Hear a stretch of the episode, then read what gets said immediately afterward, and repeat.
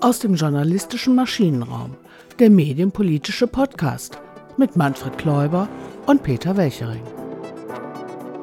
Hallo Peter, moin moin nach Stuttgart. Ja, hallo nach Köln. Hallo Manfred. Wir wollen heute über ein Thema reden, wo ich eigentlich eine ganz einfache Rolle habe, weil ich nämlich der Unwissende bin, also wie unsere Hörerinnen und äh, Hörer vielleicht auch. Also nicht informiert, also nicht unwissend, sondern nicht informiert oder nicht im Thema drin.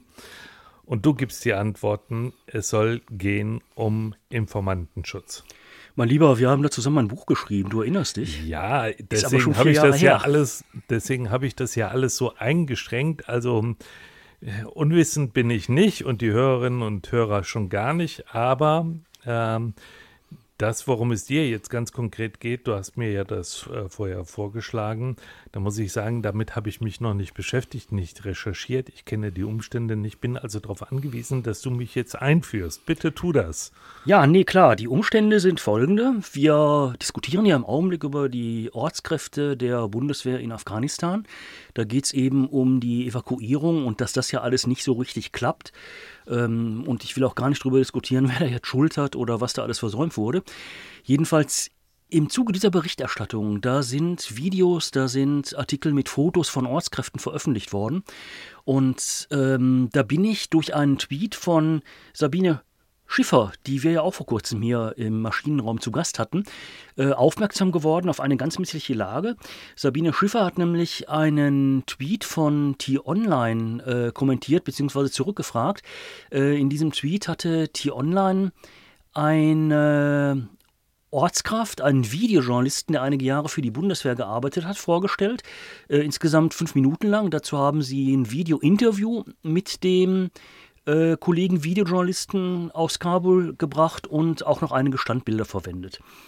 Und äh, den haben sie unverpixelt gezeigt und deshalb hatte Sabine Schiffer vor zwei Tagen ähm, in ihrem Tweet angefragt, ähm, die Bundeswehrsoldaten verpixelt, der Helfer nicht. Was soll dieser Steckbrief? Also mit anderen Worten, äh, warum gebt ihr sozusagen äh, so eine Ortskraft der, der Bundeswehr äh, hier auf, auf diese Weise mehr oder weniger zum Abschluss frei? Weil äh, das Gesicht ähm, ja ein aktuelles Gesicht ist und damit eben auch die Taliban vor Ort eine Menge anfangen können und nach dem Mann suchen können. Und ich hatte eigentlich erwartet, dass dann im Zuge dieser Diskussion relativ rasch entweder das nachträglich verpixelt wird oder das Video erstmal rausgenommen wird. Ähm, nee, das war nicht der Fall. T-Online hat dann geantwortet, also verschiedene Kollegen von T-Online. Äh, Sandra Sperling hat beispielsweise gemeint, äh, der Helfer habe doch offen mit ihnen vor der Kamera gesprochen, deshalb sei die Verpixelung nicht nötig. Oder der Videochef von T-Online ähm, hat gemeint, wir äh, haben ja ähm, mit ihm drüber gesprochen und er kann das selbst am besten einschätzen. Äh, noch ein weiterer Mitarbeiter von T-Online, der meinte dann, ähm, dass beispielsweise die Gefährdung äh, dieser Ortskraft durch die unverpixelte Darstellung erhöht werde. Das sei für ihn überhaupt nicht erkennbar. Ähm, das macht so ein bisschen deutlich, offensichtlich sind die Gefahren, die von solchen Videos und Fotos ausgehen, den Leuten gar nicht bewusst. Und hm. es war auch nicht nur die Online, es waren noch andere. Also ob der Schluss, den du jetzt gerade äh, zum Schluss gezogen hast, richtig ist, das weiß ich nicht. Also ob die Gefahren nicht bewusst sind. Ähm, ich würde daraus erstmal schließen, dass sie äh, ja, äh, entschieden haben, mit den Gefahren anders umzugehen, nämlich äh, das Risiko eben halt sozusagen auf den ähm, auf die Ortskraft ähm, äh, abwälzen und sagen, wenn der das nicht will, dann machen wir es halt nicht. Und das halte ich natürlich auch für fahrlässig. Also eins muss man ganz klar sagen, hier werden Menschenleben gefährdet, ganz konkret.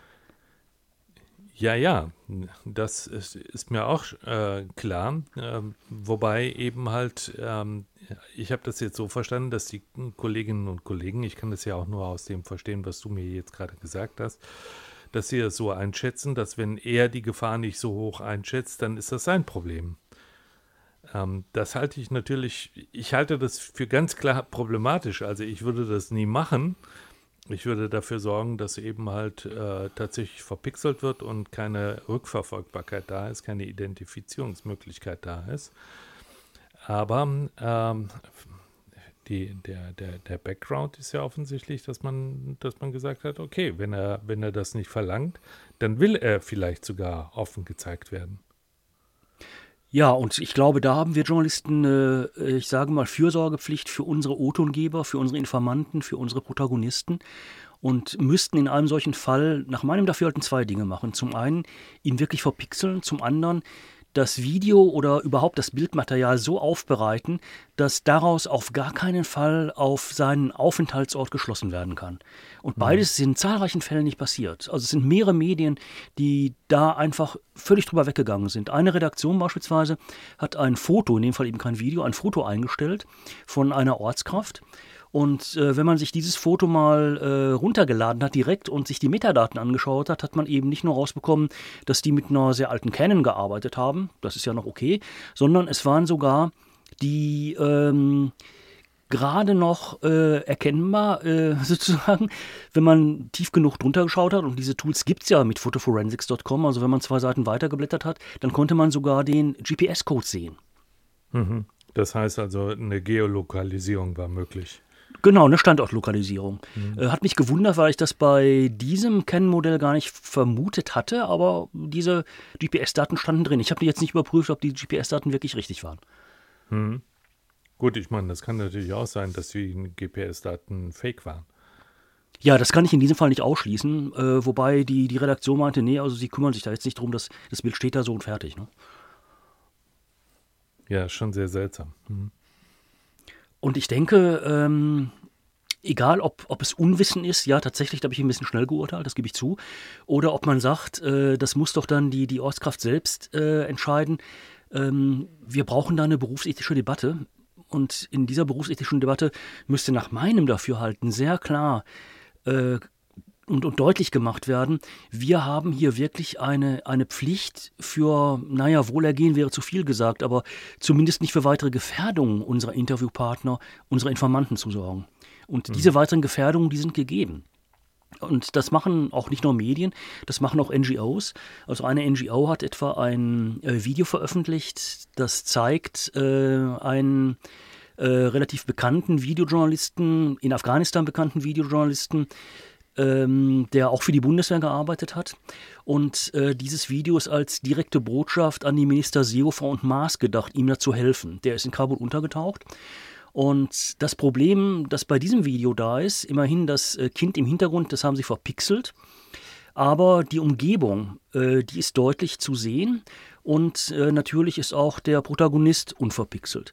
Und ähm, anhand zweier Daten nämlich der Vorhänge am Fenster und der Bettwäsche, ist es tatsächlich einem ähm, Kollegen, der noch vor Ort ist, gelungen zu sagen, ja, das können eigentlich nur drei bis vier Standorte sein, an denen äh, es noch frühere Safe Houses gibt, wo diese Leute untergebracht sind.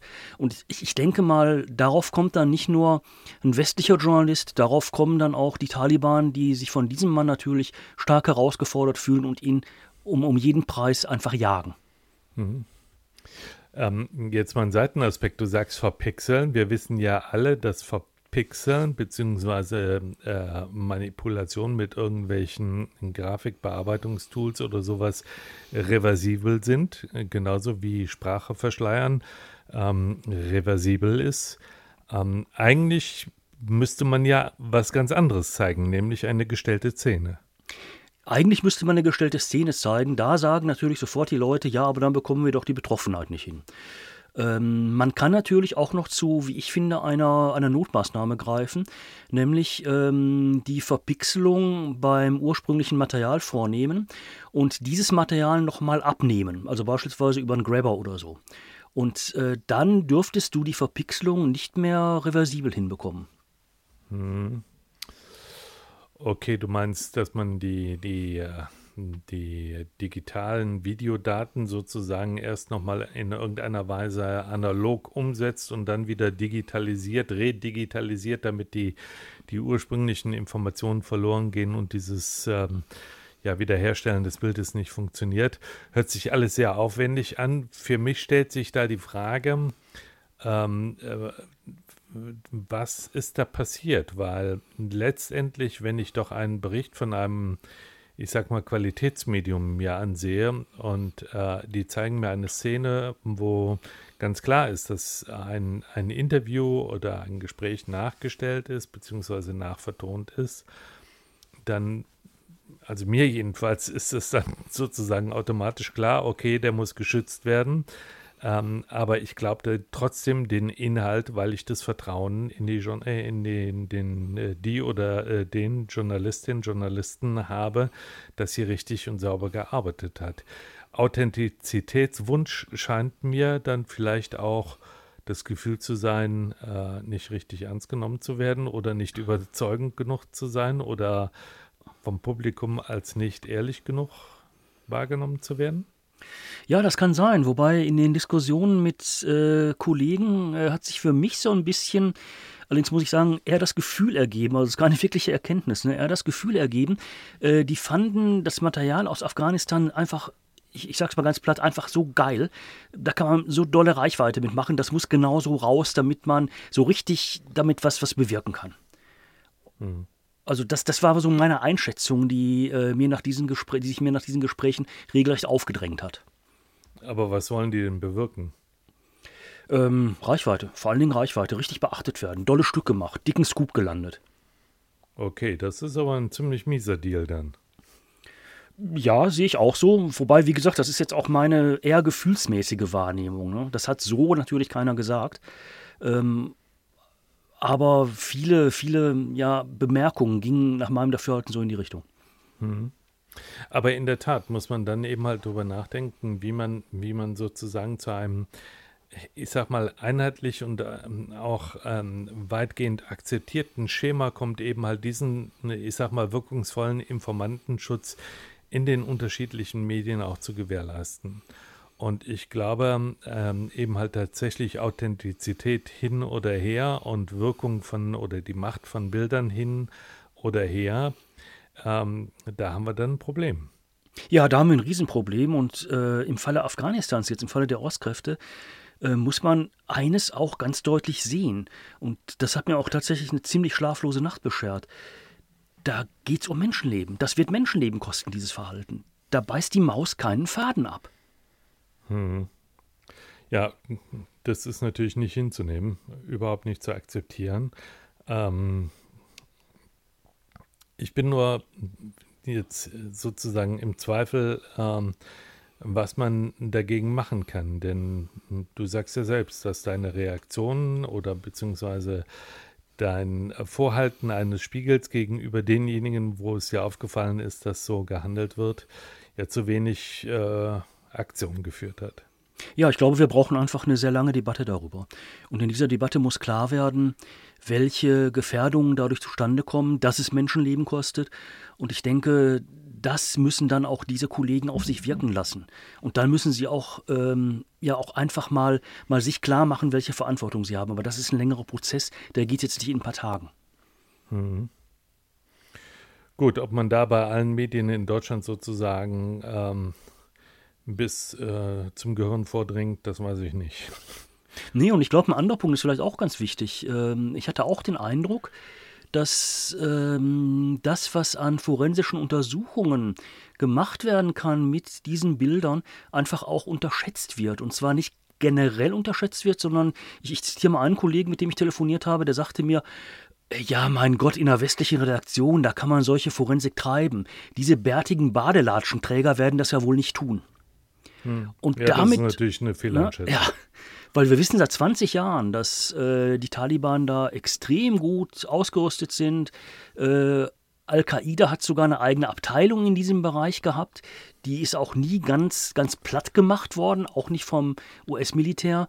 Und ähm, die Hilfsmittel, mit denen man solche Auswertungen treiben kann, sind zum großen Teil tatsächlich frei im Netz verfügbar, was ja auch gut ist, damit möglichst viele das machen können die anderen Hilfsmittel, die die brauchen, die bekommen die eben vom pakistanischen Geheimdienst äh, ISI. Das hat beispielsweise auch äh, das Pentagon äh, immer wieder betont und in den letzten Jahren auch immer wieder auf diese Zusammenarbeit hingewiesen. Hm. Gut, man darf ja auch eine ideologische Positionierung nicht mit äh, sozusagen einem, einem Wissensstand in irgendeiner Technologie oder sowas hinnehmen, auch wenn man natürlich äh, konstatieren muss, dass Afghanistan ein armes Land ist, in dem äh, es in vielen Bereichen eben halt tatsächlich nicht modern zugeht. Das heißt aber nicht, dass mächtige oder Gruppen wie Taliban äh, sich technologisch nicht, nicht äh, sozusagen auf dem auf dem Niveau der Zeit halten. Das wäre eine völlige Unterschätzung äh, dieser Kräfte. Ja, und wir müssen auch sehen, seit 2005 ist beispielsweise die Mobilfunkinfrastruktur in Afghanistan, zumindest in den, in den großen Städten, in den Provinzhauptstädten, relativ gut ausgebaut worden. Natürlich wird nicht ganz Afghanistan abgedeckt vom Mobilfunk, das ist klar. Aber in den großen Städten ist eben Mobilfunk, ist auch Internetanschluss vorhanden. Und ähm, gibt es auch Bandbreiten, äh, mit, ja, die können mit unseren Bandbreiten teilweise, also vor allen Dingen in Kabul oder äh, auch, auch in Kunduz, durchaus konkurrieren. Hm. Ja, eine wichtige Information, die du gegeben hast, Peter. Ähm, ist natürlich schade, dass du, dass du nicht überall sozusagen da sofort Effekt erzielen konntest, in, in dem Sinne, als dass da eben halt gefährliche Veröffentlichungen zurückgenommen wurden oder korrigiert wurden. Ähm, ja, und es zeigt eben halt, dass doch die Einsicht manchmal fehlt, dass, dass man eben halt durch solche ähm, auch technisch sozusagen versteckten Fahrlässigkeiten äh, Gefahr äh, erzeugen kann. Ja, es treibt mich auch wirklich um und deshalb glaube ich, äh, ist auch gut, dass wir so zeitnah äh, den Podcast machen und versuchen auch nochmal darüber ein paar Kolleginnen und Kollegen zu erreichen. Es treibt mich wirklich um, dass, dass hier wirklich so fahrlässig mit Menschenleben umgegangen wird. Ja, also ganz wichtige Information auch, auf Metadaten achten in Bild- und Tonmaterial und eben halt, wenn es um wirklich Leben oder Tod geht, auf Originalaufnahmen verzichten, die im Safe halten oder äh, an einem sicheren Ort halten und dann eben halt nachstellen und äh, dem Publikum klar machen, dass es sich eben halt um eine Nachstellung handelt, um die Betroffenen zu schützen. Ich glaube, das ist der Weg, den man gehen muss. Ja, wobei einen Aspekt muss man vielleicht auch noch hervorheben. ARD und ZDF, also in der Tagesschau, in den Tagesthemen, in Heute und Heute Journal, da wurde das tatsächlich gemacht. Da waren Bilder zu sehen, aus denen man eben keine Ortsangaben ableiten kann. Da waren die Protagonisten verpixelt. Und da wurden tatsächlich diese Regeln des Informantenschutzes auch beherzigt und umgesetzt. Gut, das ist auch so, wie ich das von öffentlich-rechtlichen Medien erwartet hätte. Ja, kann man fast als Schluss verstehen lassen. Wobei trotzdem ist die Situation natürlich überhaupt nicht befriedigend. Das stimmt. Gut, mein Lieber. Äh, trotz des unbefriedigenden Ergebnisses, tschüss. Tschüss. Aus dem journalistischen Maschinenraum, der medienpolitische Podcast mit Manfred Kläuber und Peter Welchering.